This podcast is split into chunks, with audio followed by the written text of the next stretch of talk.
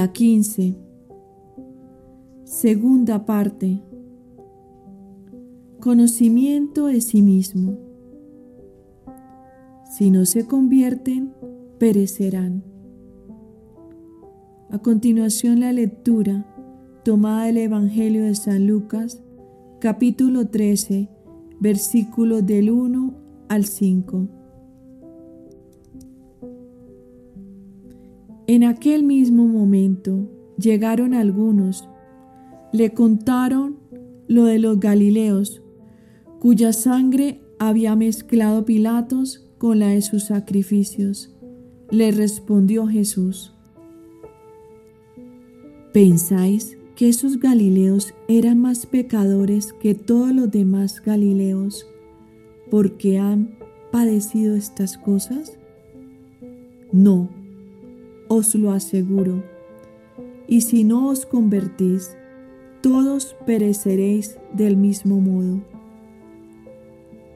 O aquellos dieciocho sobre los que se desplomó la torre de Siloé, matándolos, ¿pensáis que eran más culpables que los demás hombres que habitaban en Jerusalén?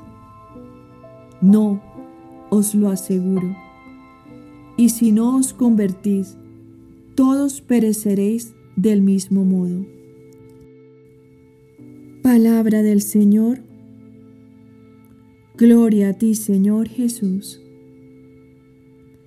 Necesitamos a María para morir a nosotros mismos. Tratado de la verdadera devoción a la Santísima Virgen. Números 81 y 82 de San Luis María Griñón de Montfort. Para vaciarnos de nosotros mismos, es menester morir a nosotros mismos todos los días.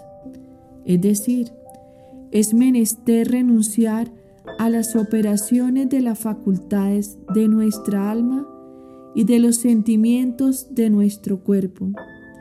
Es menester ver como si no se viese oír como si no se oyese, servirse de las cosas de este mundo como si no se sirviese uno de ellas, lo cual llama San Pablo, morir todos los días.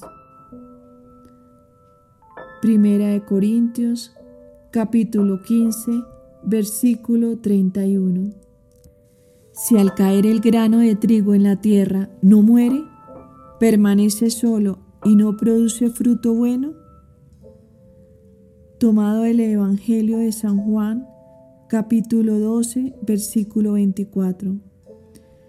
Si no morimos a nosotros mismos y si nuestras devociones más santas no nos conducen a esta muerte necesaria y fecunda, no produciremos fruto alguno y serán inútiles nuestras devociones.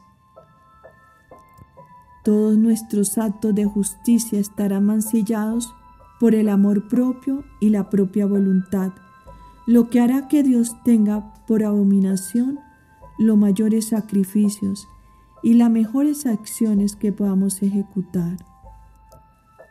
Y a nuestra muerte nos hallaremos con las manos vacías de virtudes y de méritos, y no tendremos una centella del amor puro que solo se comunica a las almas muertas a sí mismas, cuya vida se esconde con Jesucristo en Dios. Es menester escoger entre todas las devociones a la Santísima Virgen la que más nos lleve a esta muerte propia, como que es la mejor y más santificante, porque ni es oro todo lo que reluce, ni miel todo lo dulce, ni lo más factible y practicado por la mayoría es lo más perfecto.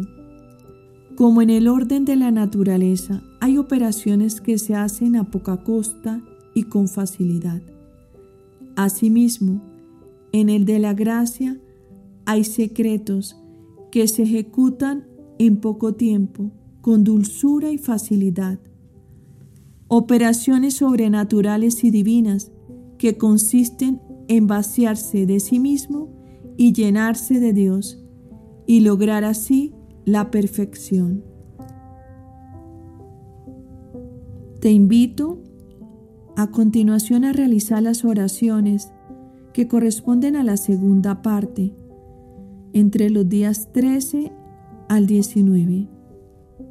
Continuemos nuestro camino.